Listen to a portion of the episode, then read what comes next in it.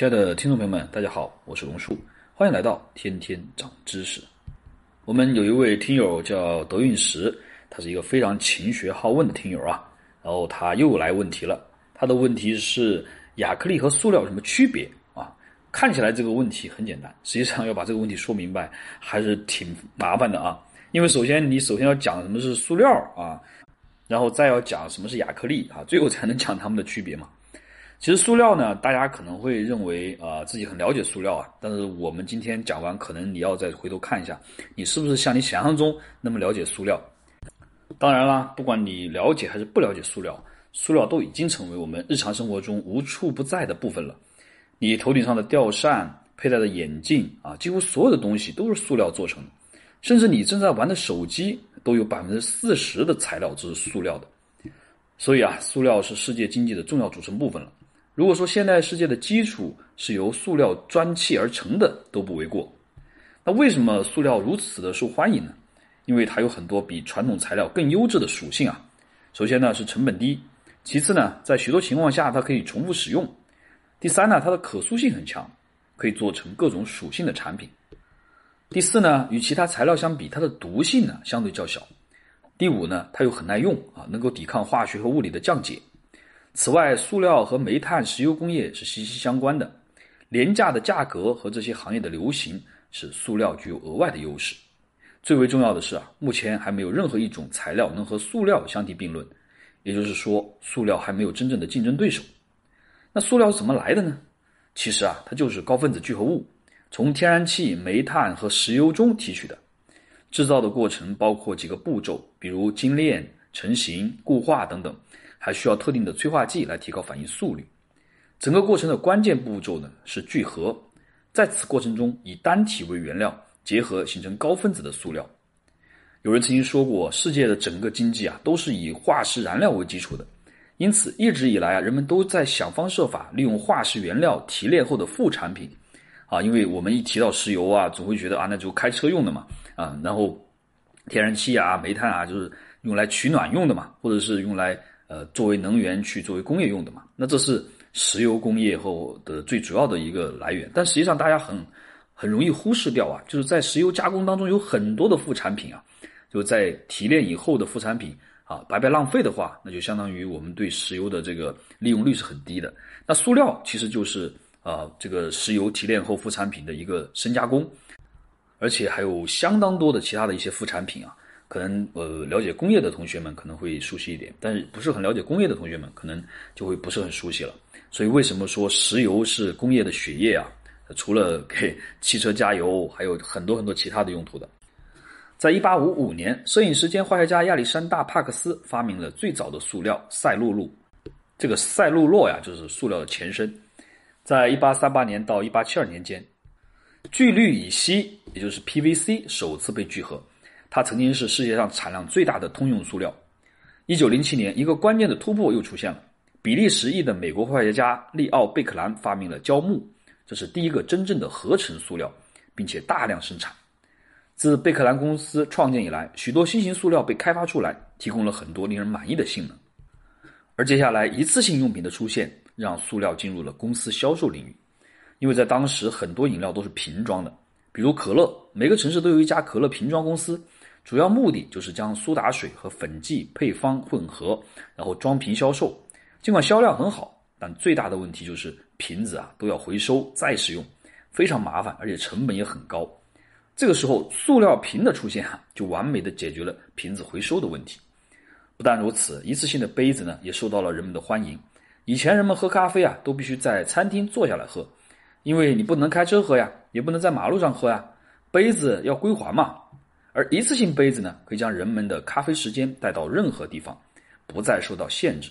餐厅呢，也不用花钱雇人洗杯子，因此受到了餐饮上的高度欢迎。渐渐的啊，塑料成为了我们生活的必需品，但是也成为了污染物。因为和其他事情一样，这个世界没有什么是完美的。起初呢，塑料似乎还具有一种理想材料的所有特性，很受欢迎，啊，变得不可或缺。但是现在有数百万吨的塑料污染着海洋。因为塑料啊是很难分解的，一个塑料杯可以在土壤中保持长达五十年而不降解，这就是塑料的阴暗面，也是它与污染紧密相连的原因。哦，可能有点偏题啊。我们再回到刚才讲的塑料来了。塑料呢，一般分为三种，一种都是通用的塑料，一般是指产量大、用途广、成型性好、价格便宜的塑料。呃，一般有五大品种，一般是指的聚乙烯啊 （PE）、聚丙烯 （PP）、聚氯乙烯 （PVC）、聚苯乙烯 （PS） 以及丙烯嗪丁二烯苯乙烯共聚合物 （ABS）。除了通用塑料之外呢，还有工程塑料啊，一般是只能承受一些外力作用，具有良好的机械性能和耐高低温性能，尺寸稳定性比较好，可以用作工程结构的塑料。还有一大类别呢是特种的塑料。一般是只具有特种功能，可以用于航空航天等特殊应用领域的塑料。好了，说完塑料，我们再开始说亚克力啊。那亚克力到底是什么呢？啊，它是亚克力的英文名称为 polymethyl methacrylate，音译后呢叫亚克力，缩写呢是 PMMA，也是俗称的有机玻璃。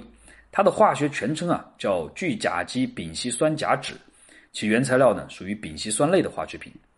通常我们除了使用亚克力的板材以外，还能听到什么亚克力棉、亚克力纱、亚克力尼龙等等。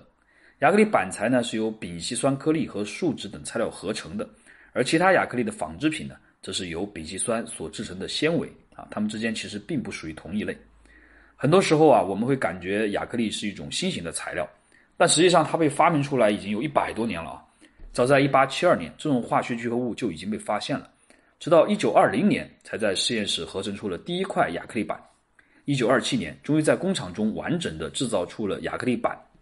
最开始啊，制造出来的亚克力板只被用在飞机上，而上世纪末，随着生产工艺的改进和成熟，亚克力才开始在很多的行业中广泛使用。现在，亚克力已经成为很多行业重要的材料了，比如作为仪器仪表的零件啊，汽车的车灯啊，光学镜片、透明管道以及工艺品等等。这是因为亚克力的特点啊，是具有很高透明度的，视觉清晰，可以达到百分之九十二以上的透光率，而普通玻璃的透光率也只有百分之八十五左右，能够达到光学玻璃的透明度啊，即便是染色以后，也同样具有很好的透明度，这就增加了亚克力的展示和美学的效果。而且得益于特殊的材料性能啊，亚克力的强度是普通玻璃的十几倍，与玻璃比较，可以用坚固来形容它。用亚克力制成的产品就会非常耐用。透明的产品啊，最怕的就是被划伤了。而亚克力呢，由于它的强度高，所以也是最耐磨的透明材料之一。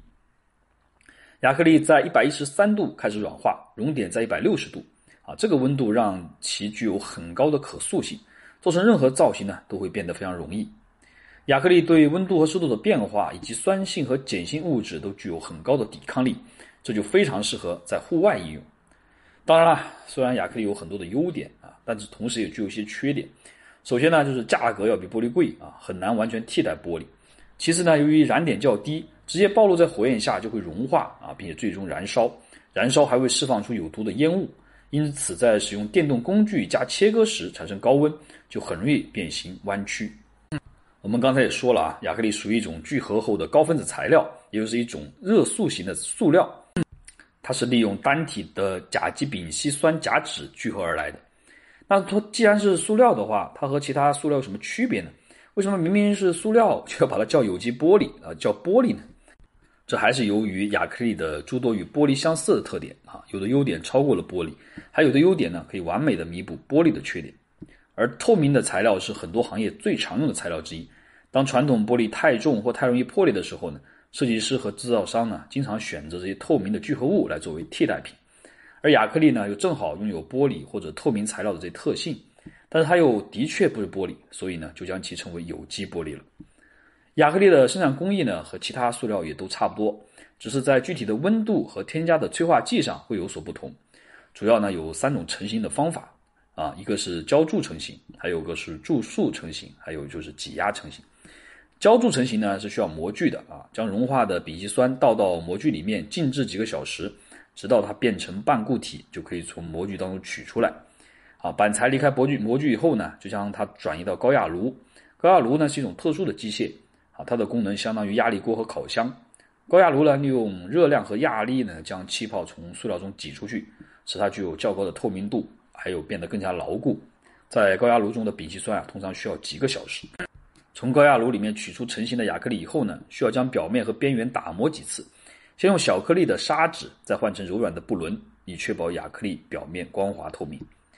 挤压成型呢，是将丙烯酸的颗粒原料加入到挤压机里面，这种机器呢会将原料加热到一百五十度左右，让其变成粘稠的状态，然后再送入两个滚压机之间，通过压力呢将融化的塑料压平，变成均匀的薄片，然后将片材冷却，从而使亚克力片材固化，再将片材切成需要的尺寸，并经过打磨和抛光就可以使用。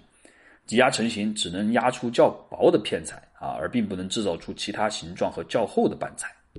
最后一种呢，就是注塑成型啊。注塑呢，就是跟其他塑料产品的注塑是一样的啊。注呢，就是注射的注啊，塑就是塑料的注。注塑呢，就像啊，为什么叫注塑？就是因为它像那个打针一样啊，把这个塑料加热完以后呢，啊，就是丙烯酸颗粒嘛，放到注塞式的或者螺旋杆式的注塑机里面。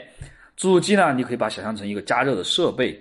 然后把它融化以后呢，啊，然后有一个喷嘴儿啊，一个推进的一个螺杆，把它喷到模具里面去，然后模具腔里面就会成型，然后通过热风循环的干燥以后呢，就变成固定的形状了。经过打磨抛光啊，就可以使用了。